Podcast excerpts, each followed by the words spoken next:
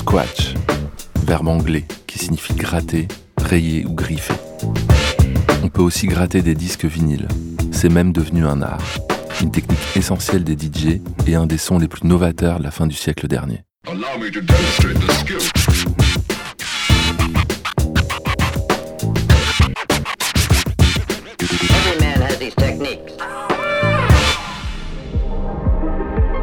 Bruit, c'est le podcast de Brut, on explique les sons qui nous entourent et ceux qui nous dépassent.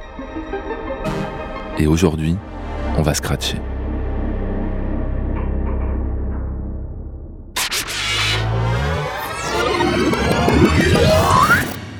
Le scratch est apparu à la grande époque des 33 tours et des 45 tours, à la fin des années 70. Et pour tout comprendre, il faut d'abord comprendre comment fonctionne une platine vinyle.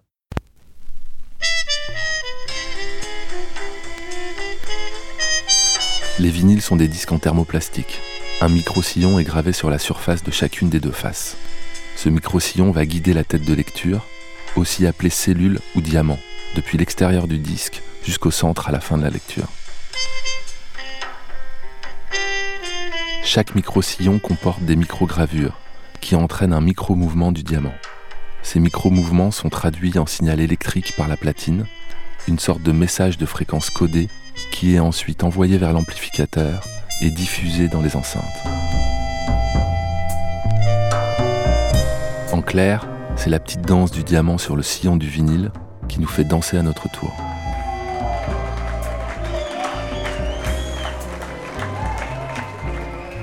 Sauf qu'à la fin des années 70, certains DJ novateurs vont détourner l'usage classique de cette platine vinyle.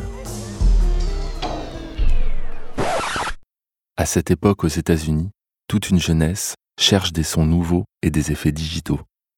C'est l'époque où l'on découvre le son des pistolets laser de Star Wars, ceux des premiers jeux vidéo grand public et ceux des premières boîtes à rythme digitales. Des jeunes New-Yorkais vont s'amuser à poser leurs mains sur le vinyle pour le faire tourner à l'envers, puis à l'endroit, puis à l'envers. La technique est déjà bien connue dans les systems des rues en Jamaïque, où on aime remettre les 45 tours au début en les faisant tourner à toute vitesse dans le sens inverse, tout ça en criant pull-up.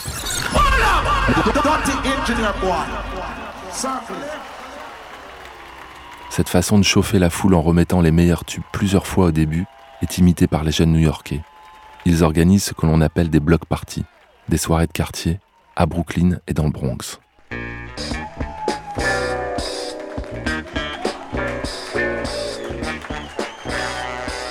Elles sont animées par ceux qui deviendront les pionniers de la culture hip-hop. DJ Cool Herc, Grandmaster Flash, Grand Wizard Theodore.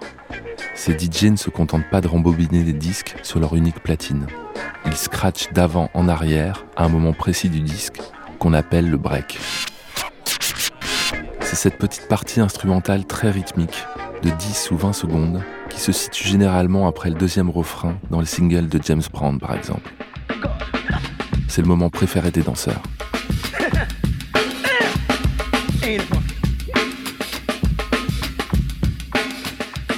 Pour prolonger ce break, le DJ pose sa main sur la platine, sans soulever le diamant de sa lecture, et fait tourner le disque à l'envers brutalement pour remettre la séquence instrumentale au début. Résultat, un grand coup de scratch. Une fois, deux fois, mille fois. Tout cela pour que les danseurs puissent continuer d'enflammer la piste. Mais ce son n'est pas resté confiné aux soirées de Brooklyn. Il est devenu un élément à part entière de l'esthétique rap et une technique essentielle de l'art du DJing.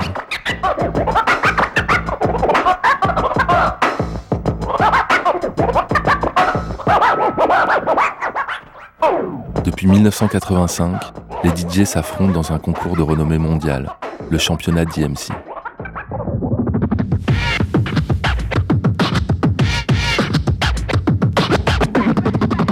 Y montrer leur virtuosité aux platines et leur musicalité aussi. Car le scratch n'est pas qu'un effet technique, mais bien une histoire de sonorité et de musique.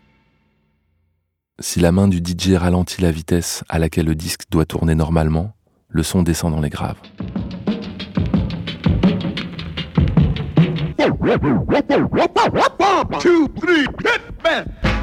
À l'inverse, Si sa main augmente la vitesse normale du disque en scratchant, il obtient un son plus aigu.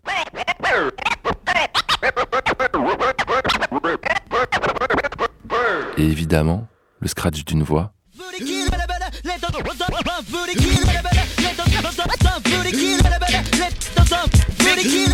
ne sonne pas comme le scratch d'une guitare.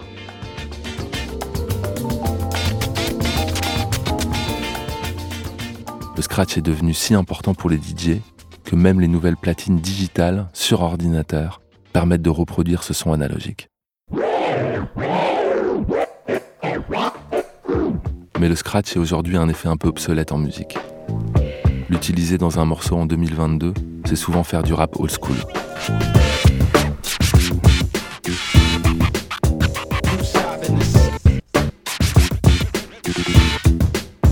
Et pourtant, il fait partie de notre environnement sonore quotidien, dans les pubs pour les marques de soda, dans les applications de téléphone et dans les jingles d'émissions de télé. Quand on y prête attention, il y en a un peu partout. Et même dans les podcasts de bruit. Et même dans les podcasts. Et même dans les podcasts de bruit.